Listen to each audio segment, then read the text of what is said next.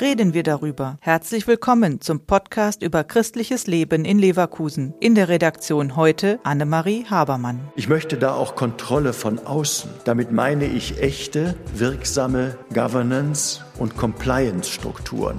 Konkret bedeutet dies zum Beispiel auch gegenseitige Kontrolle der einzelnen Institutionen, aber auch durch Unabhängige von außen.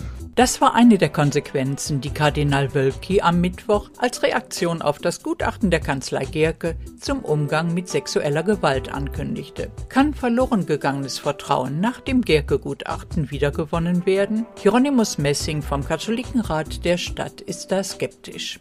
Ich glaube, nein. Das Gutachten bezieht sich rein auf juristische Fragen und der Kardinal handelt auch nur danach. Ich dachte, die Kirche, ihre Verantwortungsträger hätten ein höheres Ethos. Zu den angekündigten Konsequenzen gehören unter anderem eine regelmäßige Kontrolle beschuldigter Kleriker und Laien, die personelle und organisatorische Stärkung der Intervention. Stadtdechant Heinz-Peter Teller ist optimistisch, dass das gelingt. Ich muss sagen, ich finde die Konsequenzen gut. Es sind ja Konsequenzen, die das Innere des Generalvikariates angehen. Es gibt auch Konsequenzen, was die Priesterausbildung angeht oder was überhaupt den Umgang mit straffällig gewordenen Kollegen angeht.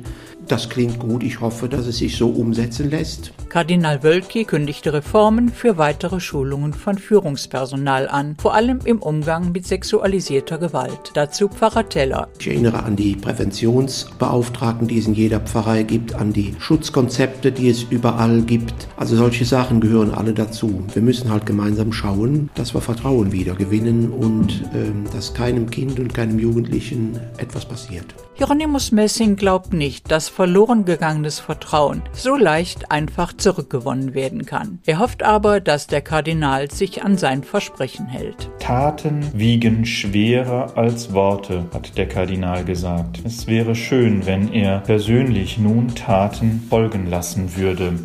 Und Stadtdechant Heinz-Peter Teller hofft, dass die Katholiken in Leverkusen das Vertrauen in ihre Kirche trotz aller Kritik aus den letzten Wochen und Monaten wiedergewinnen. Ich hoffe das. Ich weiß es nicht.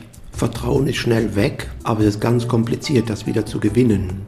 Der Podcast ist eine Produktion der Medienwerkstatt Leverkusen, der Ort für Qualifizierungen rund um Radio, Ton und Videoaufnahmen. Weitere Informationen unter www.bildungsforum-leverkusen.de slash Medienwerkstatt.